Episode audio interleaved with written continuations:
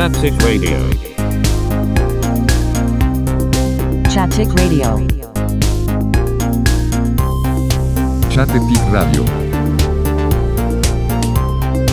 シャトピックレイディオ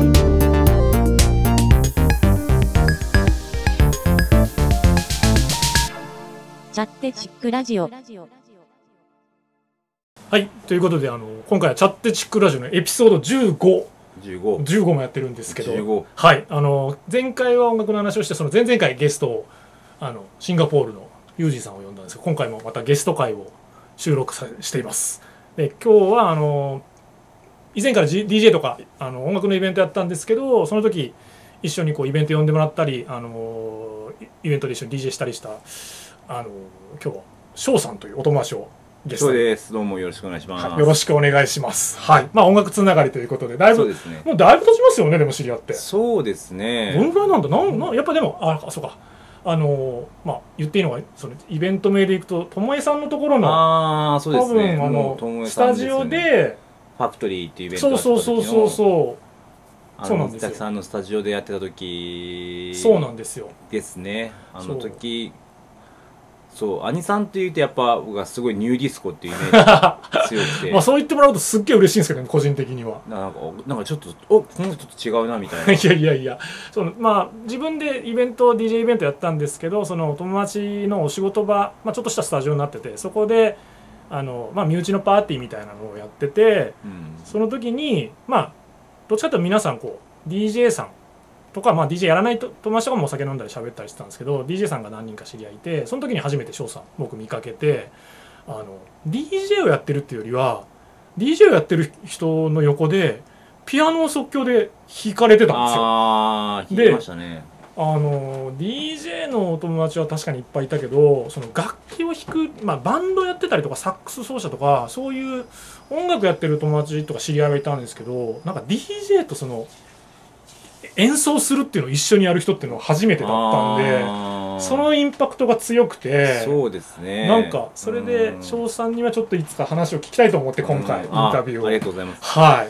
そうですね。あのスタイルは結構 DJ 僕初期の頃はよくやってたんですよね、うんうんうんうん。でなんかその結局まあスケールっていうかクラブミュージックなんで、わうん。基本的にワンコード、うんうんうんうん。だからコードに合わせて、まあ、スケールを弾いていくっていうだけで、そんなに難しいことは実はしてなくて。まああなるほどなるほど。あまあ即興は即興なんですけど、うんまあ、それっぽいこうスケあのこう並びスケールっていうか音の並びを、でその中でコード弾いたりとかアルペジオ弾いたりとかするうんっていうスタイルを最初に、まあ多分福岡でやってるの多分本当僕だけだったんじゃないかないやいやそうと思いますよ。だあの実際なまあこういう言い方 DJ のプレイヤーさんってすごくいっぱいいるけど実際コンポーザーって言い方はあれやけどまあそのサウンドトラックメーカーみたいな人っていうのはそんなに多くなくて。そうですね、まあ、表に出てきてる人は少ないですね。なんかそういうこうまあ割と出してきてる人っていうのはあんまり僕もさ最近でこそ割と増えたけどうん。知ってるけど当時はやっぱりいなかったですね。なんかそんなイメージなんですようねん。であの、まあ、さっきちょっと話が出たようにあのこれこれ収録エピソード12の時かな。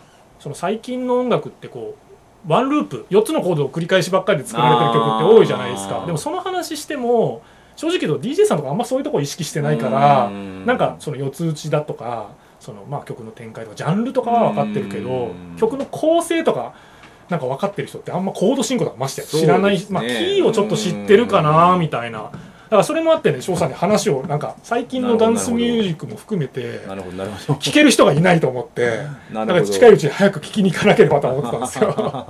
でもまあさっき言われたようにだからワンループワンなんて言うんでしょう一つのキーのコードで進む分そのなんて言うんでしょう即興で演奏しやすいってさっき言われたようにそう,、ね。いう面もありますよね、うん。ダンスミュージックってそうですね。ねうん。なんかわりかしちょっと前にその収録した時に最近のヒットチャートもわりかしもう4つのコードずっと A メロも B メロもサビも繰り返しばっかでなんかそれが結構トップ圏内とかまあヒップホップとかもうワンコードじゃないですかずっまあと。こうん、なんかそれも含めてそういいう曲ばっかがもうヒットチャート入ってるっていうのがあるん。でまあ結構昔から思ってるのがやっぱりそのまずは自分が好きな曲を、うん。そのコピーしたいっていうのがすごい強い。僕で言うと例えば TM ネットワーク、はいはいはいはいだったりとかグローブだったりとか、のその最初に僕がしたことって当時まあ10僕17歳で初めてシンセサイザー、あのシーケンサー内蔵の曲作りができるシンセサイザーを買ったんですね、はい。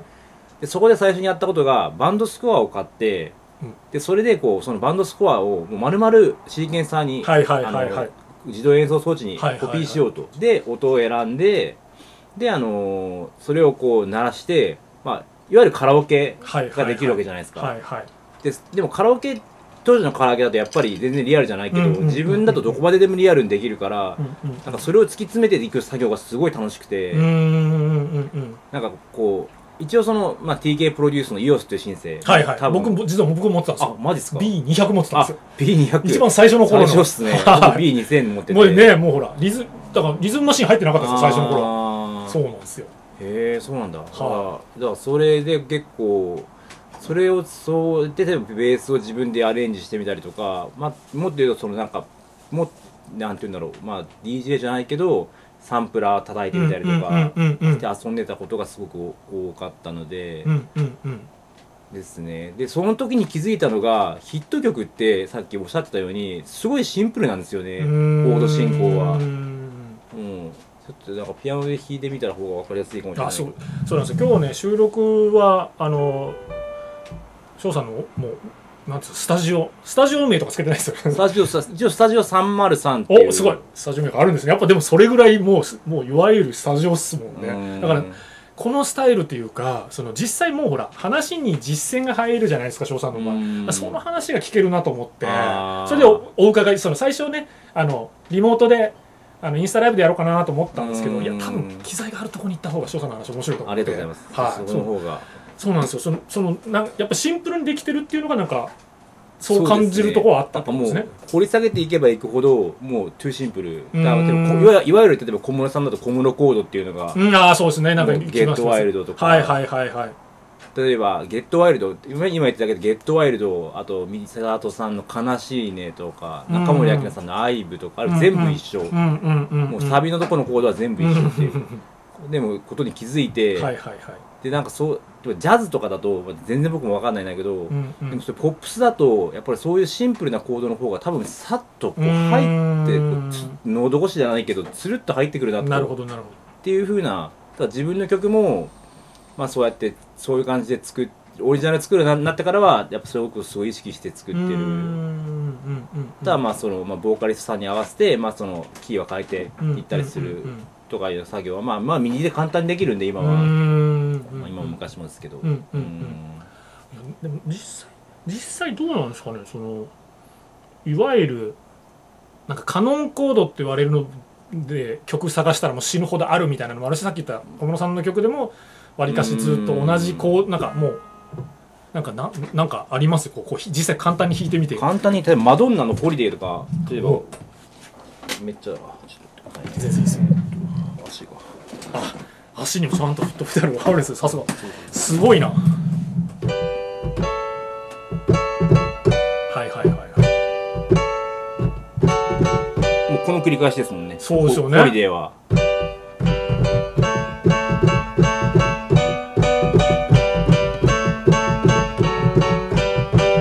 この4つだけで。とかまあこんな。要要はそのココード進行合わせてあとはもうそのスケールに合わせてメロディーを弾けばっていうのは即興で弾けるしそこに合わせて。まあでもやっぱそこをわりかしこんな簡単なコード進行なんだってあの大ヒット曲みたいな。はいはいはい結構じゃあ今もう前からというか、あのわりかし音楽やってきて自分で曲も作るようになってきそのなんだろう音楽いっぱい聴くようになって曲作るようになってそういうシンプルっていうのはわわりかしさ昔から気づいてた。そうですね。でそれを自分の曲にもうはい生かしてた、例えばまああのグローブの曲で「はい。ちゃんとストップオンラブの最初の部分。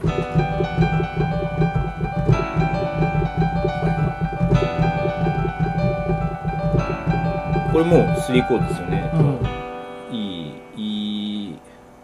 E マイナーかな？うんうんうんで F G ですよね。うんで例えばこれにもう自分のなるほどね。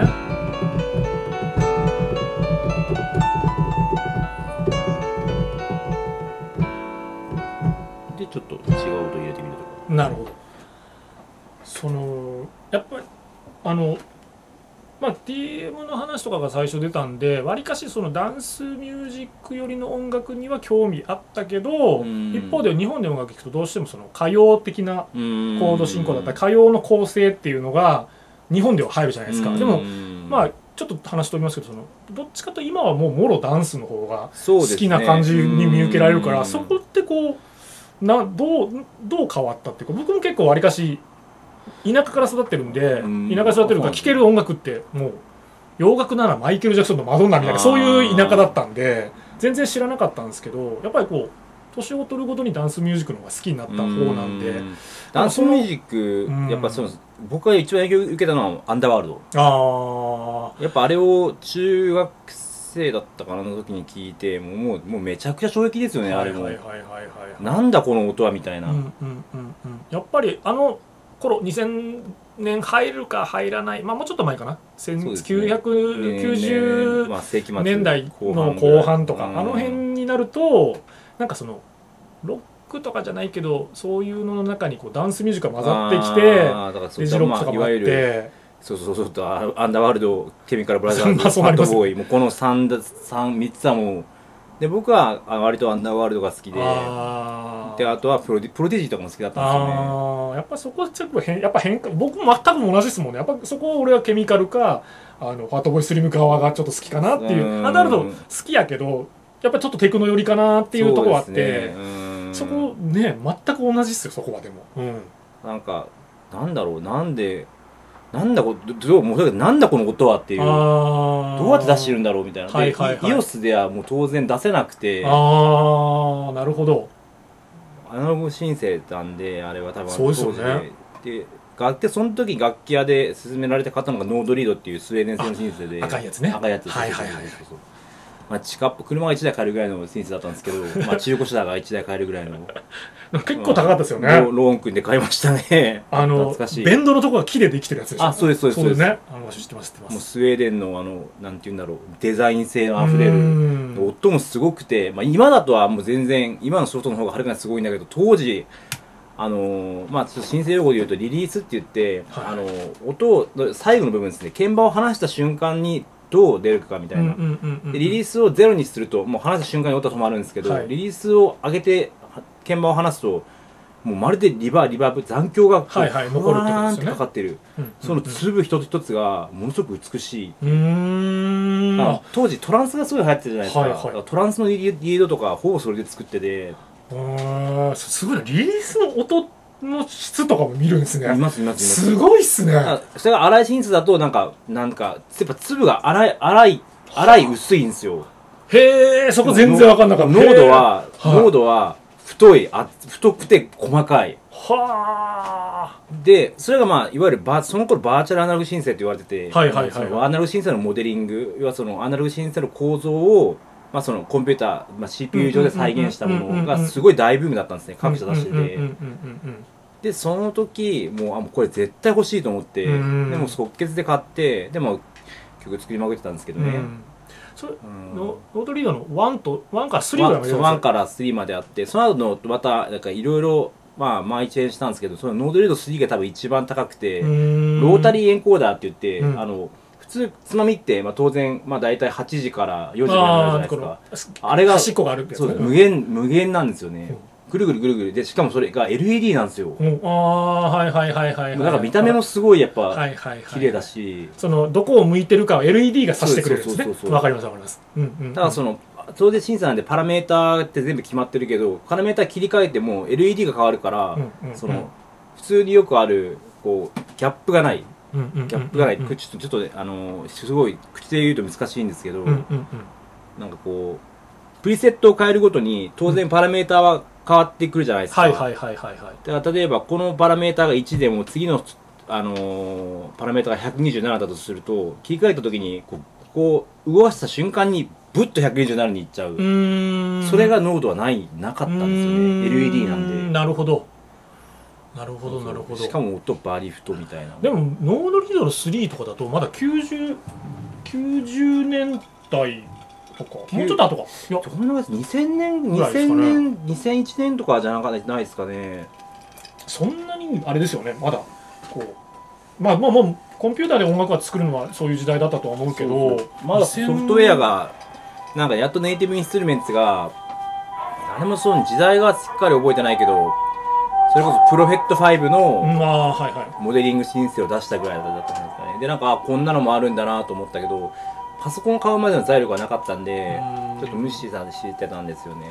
だってまだ iPhone 出てないぐらいでしょ。あ全然全然全然出てないっすよね。全然全然そういう中ですもんね。そうそう。パソコン PC も Windows で WindowsME とか使ってたんじゃないですかね。あでーただもうそこから MIDI 信号を出してで MIDI インターフェースで、まあ、シンセが当時3台ぐらい持ってたんですけどそれにこう MIDI 信号を送って、アウトしたのをミキベリンガーのミキサーに入れてであのーアウトしたのをコンポ MD コンポに差し込んで、で MD とか、まあ、テープとかに録音して そうですねやりまはした、懐かしいですいね。ね。いやでも本当なんかここ10年がやっぱりその iPhone 以降というか10年が変化が早いからもう忘れてるけど、うん。なんか音楽作るのって機材もお金かかるし手間もってかその選ばれた人じゃないけど、なんかそういうのをもう集中的に買ってる人しかできないみみたいなイメージと DJ もその頃ってまだターンテーブルも高かったしうん。その CDJ してもまあ今の方が高いんだけど、まあそんなにすごい機材がいっぱいなかった頃だから、うん。なんか音楽でその DJ やってる人とかもましてや曲作る人って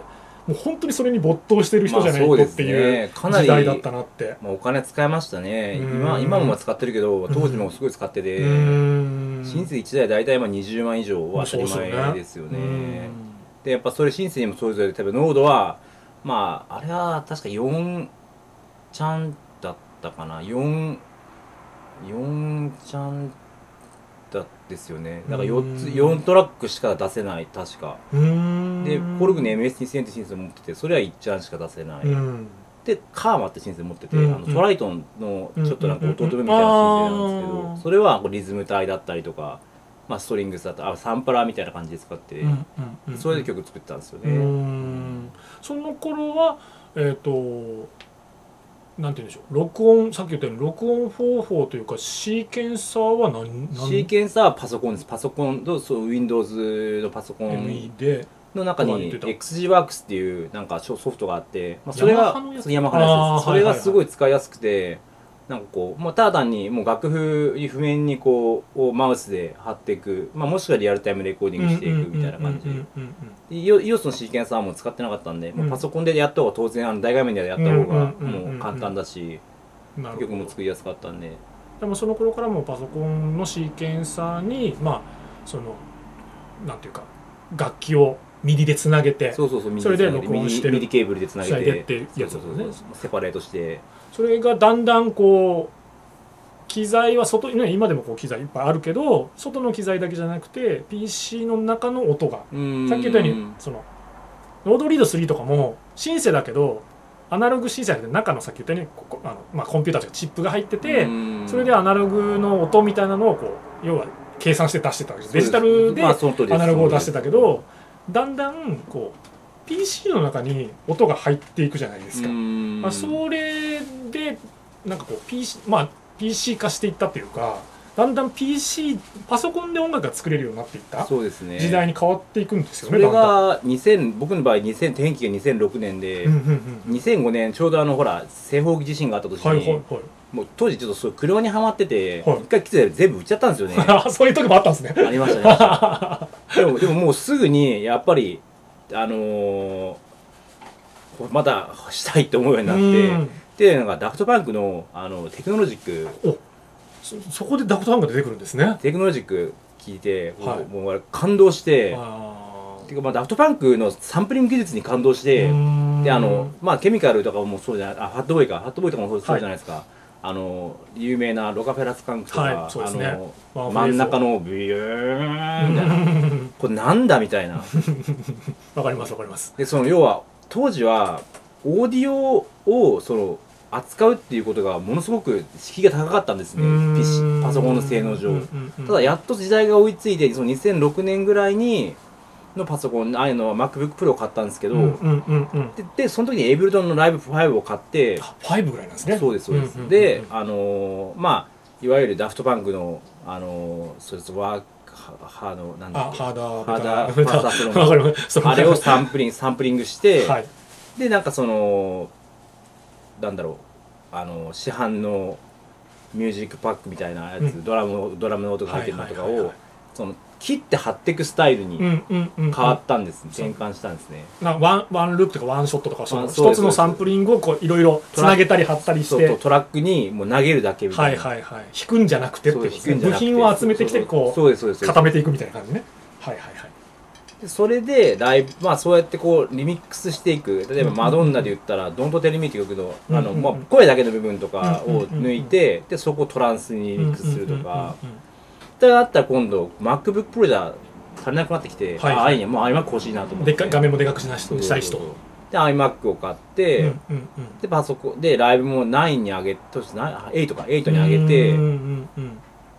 でそのネイティブインストゥルメンツからコンプリートっていう、はい。もうあのもういわゆる化け物ソフトですよね。うんなんかその音源音源集音源からすべてはすべて入ってますよみたいな。そのなんかなんつうソフトウェアシンセ集みたいなやつ。ソフトウェアシンセス数だしもうサンサンプラーサンプラーでもあるしもうあの本当にプロが使う映画音楽だったりとかまあ最近も作ったちょっと作ったんですけどなんかその映画音楽みたいなのも作れるし、うんうんうん。で当然クラブミュージックも作れるしっていう。あれプラグインっていう概念が革命的その VST インストゥルメントっていう、はいはいはいはいはい。あの要はその車で言ったらまあシャーシはまあなんかトヨタだけど、はいはいはい。タイヤはトヨタの純正じゃなくて、うんうんまあ、ブリヂストンのうん。のいいタイヤ履いてるよみたいな、うんうんうんだからライブだけど外部のプラグイうん。ンどんどんプラグイン足していけばこれもう1個持っとけばねどこまででもうんうん。こう違う、まあ、自分の好きなジャンルに合わせてシンセも変えていけばいいしあれちなみにそのコンプリートのアルティメイト版とかで10万ぐらいでしたっけ？もうちょっとする。2 3 0万しますね、うん、でそれ単体で聞くと2 3 0って結構金額高いじゃな高いいですか。けどでもでもそのもともとあれですよね。そのもともとはコンピューターでその音は作ってたものの鳴らすのは一つ一つの楽器。だからそれが一個一個がやっぱ何十万十何万ってしてたわけじゃないですか。うんそうですね。それが一個にまとまって、まとまってって考えるともうもうなんて安いんだと思って。そうですよね。20万だけど中には100個ぐらい入っててってなるから。ノノート多分おそらく多分ローンだったから40ぐらいかかってたけど全然それに比べたらそうですよね。ねえ。だからそのパソコンの進歩がすごすぎそうてですよね。さっき言ったノードリードはそのきシンセの中にコンピューターが入っててそこで音を作ってたけど今もうパソコンの中にそこがな中っていうかオーディオインターフェースですね、うん。オーディオインターフェースが全部計算してくれるんで。うん。あなるほど。オーディオインターフェースがそのまあ良ければいいほど音も今いいし今使ってるのも一応ベビーフェイスプロっていう、はいはいはい。やっぱプロ仕様プロ仕様の、まあ多いですよね使ってる人ね。そうそうそうすっごい音が良くてこれも、うんだからパソコンの中だけで音楽が作れるようになってしまそううねその通りです。だからソフトウェアで全部作れるようになったんですよね。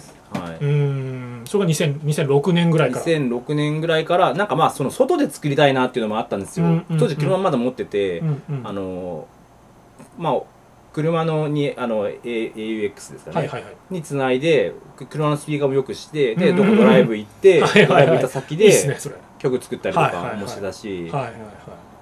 そうですね。そんなこともしてましたね。なんあれですね。じゃあまあだ2006年ってまだ10、まあ、45年前それでもまだそそんぐらいですもんね。そうですね。でもそこからどっちかというと今のスタイルにもこう重ねていったっていうか。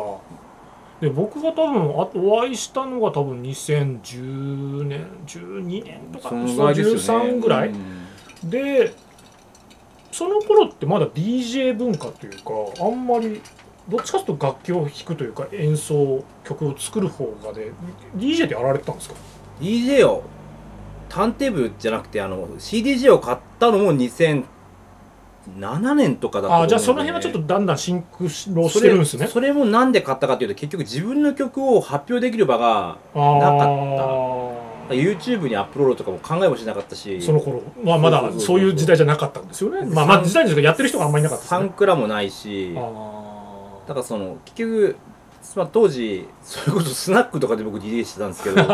そうなんですか。とかなんかあのはいはい。まあでもわかっとかっこよく言うとダイニングバーみたいなところではいはい DJ はいはい。してたしなんかそういうところでちょっとなんかプロの曲に混ぜて自分の曲かけたりとか、うんうんうんうんお客さんがいない時に自分の曲かけたりとか、うんうんうんうん。でスピーカーも自前で持ってってやってやってました。元気元気でしたね本当にあの頃はね。なるほどね。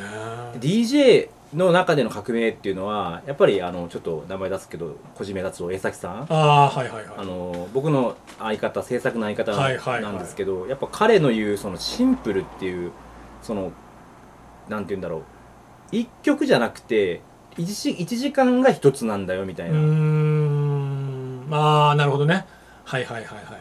そのだからその、まあ、い今で言うと例えばその EDM って1曲じゃないですか、うんうんうん1曲1曲でどんどんどんどんでみんな、うん。はい盛り上がってちょっと落ちて盛り上がって落ちて盛り上がって落ちてじゃなくてこうずーっと聴けるダラダラダラダラ。ずっすもんね。聴けるっていうだからそれがすごい僕の中でものすごい革命的で、うん。あなんて面白い考え方なんだろうと思っなるほてどなるほど。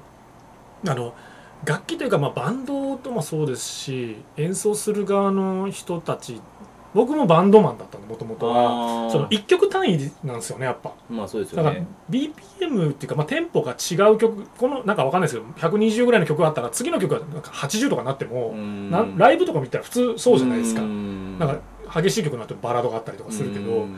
DJ ってそれないじゃないですか。まあないですよね。大体始まったテンポでずっとまあ始まってなんか抑揚があないような時もあるじゃないですか。うん。ずっと同じノリがずっと続くみたいな。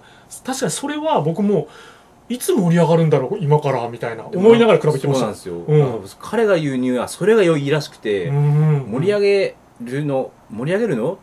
でも盛り上げ 結局最終的に盛り上げないみたいな、まあ。なんか面白いですよね。テクノにちょっとやっぱりテクノとかもそうですよね。うん。なんか長い曲とかいつじわーっといきますよね。ずーっともう時間かけて時間かけて時間かけてかけて結局かけたあげく何もないみたな。いいなというかもう気持ちちょっと盛り上がるポポイントがあるとかそんなんですよね。なんですよね。ね。だからそれを意識するようになって DJ も変わったし自分のその曲作りのスタイルも変わりましたし。ね、これこれねちょっとねあのあのカメラ映ってないもう一人いらっしゃるんでこうちょっとこれ話したら申し訳ないんですけどあのうつミックスっていううち俺知り合いが先週前回の収録も出たんですけど音楽好きなやつがいて我々ギターうまいんですけどそいつがあの兄兄さん兄さんっていうかあの俺俺にあの「テクノはね親父のセックスなんですよ」って言われて「どういうこと?」って。いやとにかくあの激しさとかじゃないんですよ」とか「ダラダラじわーっといく感じなんですよ」って言って。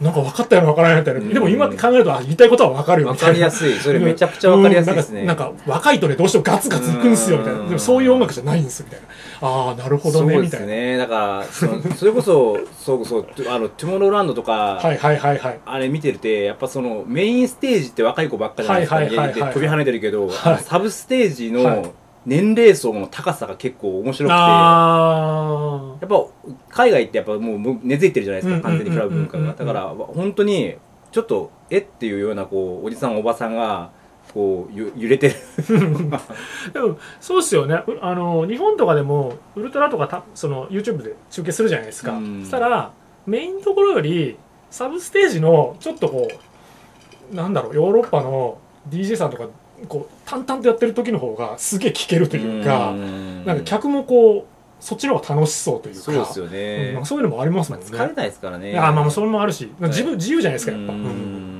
そう疲れたくないっていうのがやっぱ結構すごいああるうんーん。だからお俺は逆にそのそれもすごくわかるしうん。なんかやっぱりそのバンドというかその一曲一曲っていうかまあどっちかというとやっぱドカーンといく方が好きだった方なんでうん。なんかねそのずっと同じ1時間のそのでグルーブ作るっていうのもすごく好きなんだけどやっぱ抜けきれてないんですよね。どうしても一発盛り上げてやろうみたいな気持ちの時間帯が出てくるんでなんかそこ意外は性みたいなね。うんとかやっぱフックかけて盛り上げたいみたいな DJ をしようとしてしまうんですよね。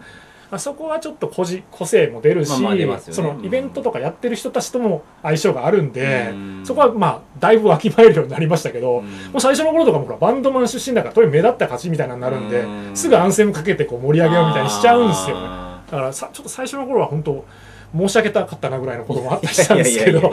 今はねやっぱりその1時間は意識しますけどね。うん。じゃあ結構その2000 2000年代後半に入ってきて2000年後半というか2000 2000年代の後半からだんだんダンスミュージックメインになってきていよいよ2010年代で DJ 文化ともこう混ざってきて,、てつくまあいよいよそのさっき言ったように上げる曲がなかったんで DJ を始めるようになってそのそこがまあその人の曲も流すけど自分で作った曲も流すみたいな感じで混ぜていってだんだん世の中がこれはこうなんて言うんでしょう YouTube 文化じゃないけど、さっき言ったように iPhone はなかった時代から今 iPhone もあるから誰でもどこでもこいつでもなんかつながるしネットにつながる時代になっていよいよ発表できるようになったっていうことでそのさっきちょっとお名前出た江崎さんとんじゃあなんか一緒になんかやろうよってなったのがあれがいつぐらいですかね？それが多分2010 10何年だろうあれ。11121314中ちょっと前半から中盤ぐらいですよね？覚えてないけどまあでも2000年2010年代の前半ですよね。まあとあるとこで会って初めてお会いして。後半に続く。